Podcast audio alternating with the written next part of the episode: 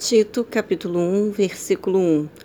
Paulo, servo de Deus e apóstolo de Jesus Cristo, para promover a fé que é dos eleitos de Deus e o pleno conhecimento da verdade que conduz à piedade. Em todas as suas cartas, Paulo se denomina servo de Cristo.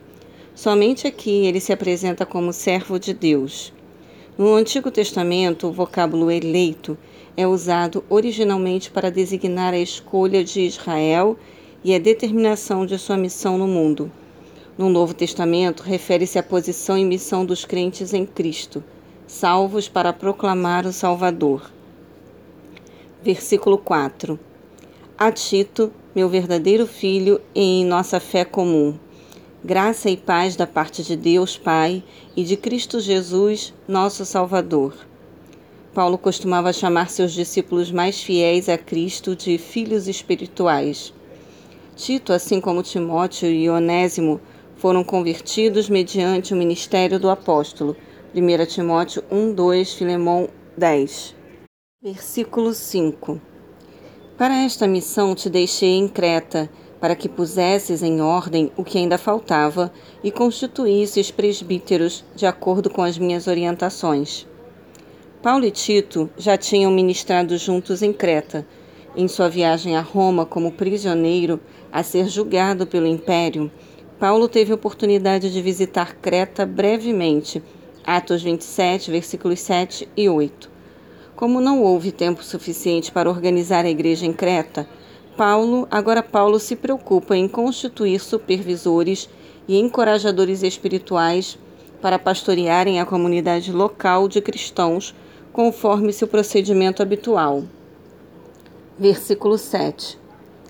Por ser encarregado da obra de Deus, é indispensável que o bispo seja irrepreensível, não arrogante, não briguento, não apegado ao vinho, não violento, nem dominado pela ganância. Paulo utiliza nos originais gregos as palavras presbítero e bispo de forma intercambiável. O vocábulo presbítero está mais ligado às qualificações, maturidade, experiência, ao passo que bispo tem mais a ver com a responsabilidade, com as responsabilidades pastorais, zelar com carinho do rebanho de Deus. Versículo 11. É necessário fazê-los calar, pois, motivados pela cobiça, transtornam casas inteiras, pregando o que não convém. Aqui Paulo usa uma expressão bem forte no original grego, calar, cujo sentido refere-se a um tipo de mordaça usada para manter fechada a boca de cães ferozes.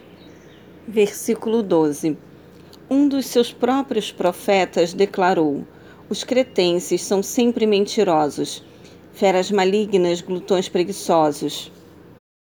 Paulo cita uma frase de Epimênides, um pensador e poeta natural de Quinóssos, Creta, século 6 a.C., muito apreciado pelos cretenses, especialmente pelo fato de muitas de suas predições se cumprirem fielmente.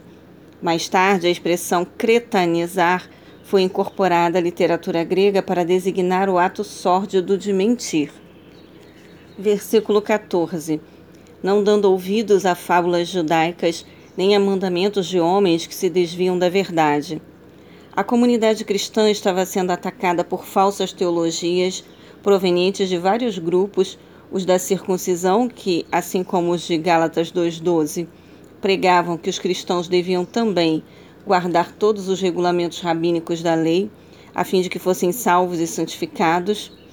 Outros ensinavam histórias judaicas não bíblicas e se preocupavam em localizar a posição de cada indivíduo e família na árvore genealógica dos judeus até Abraão. 1 Timóteo 1:4.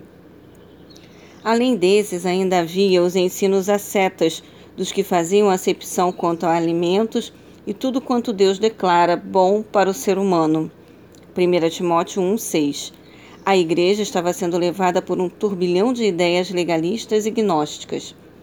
E Paulo exorta Tito, assim como havia pedido a Timóteo, para que pregasse a sã doutrina, expressão que aparece oito, oito vezes exclusivamente nas cartas pastorais e tem a ver com a teologia bíblica, com toda a sabedoria e amor cristão.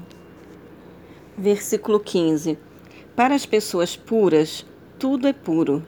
No entanto, para os corrompidos e descrentes, nada é puro. Pelo contrário, tanto a razão quanto a consciência deles estão pervertidas. As coisas materiais em si mesmas não têm o poder de contaminar, purificar ou abençoar alguém. A pureza e a verdade são assuntos relacionados ao espírito e à consciência e não ao ritualismo. Versículo 16. Eles afirmam que conhecem a Deus, mas por meio de suas atitudes o negam, e por isso são abomináveis, insubordinados e desqualificados para qualquer boa obra. Os falsos mestres sempre são reprovados na prova da conduta pessoal. Por isso, Paulo se preocupava em ter uma consciência pura para com Deus e exortava aos demais discípulos de Cristo e líderes espirituais para que se é, aprofundassem no conhecimento da verdade, cujo fruto é piedade e um notável equilíbrio entre teologia bíblica e prática de santidade.